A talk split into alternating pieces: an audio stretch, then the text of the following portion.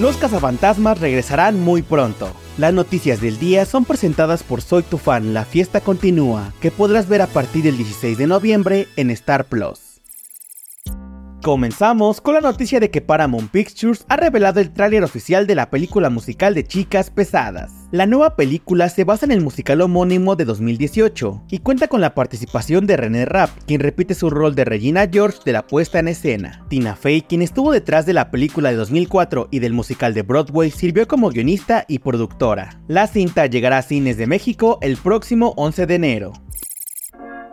Continuamos con buenas noticias para los fans de Ghostbusters, ya que Sony Pictures ha revelado el teaser trailer oficial de Ghostbusters Apocalipsis Fantasma, la secuela de Ghostbusters El legado de 2021. En la cinta veremos que después del descubrimiento de un antiguo artefacto que desata una fuerza maligna, los Ghostbusters nuevos y viejos deben unir fuerzas para proteger su hogar y salvar al mundo de una segunda era de hielo. La cinta llegará a cines el 29 de marzo de 2024.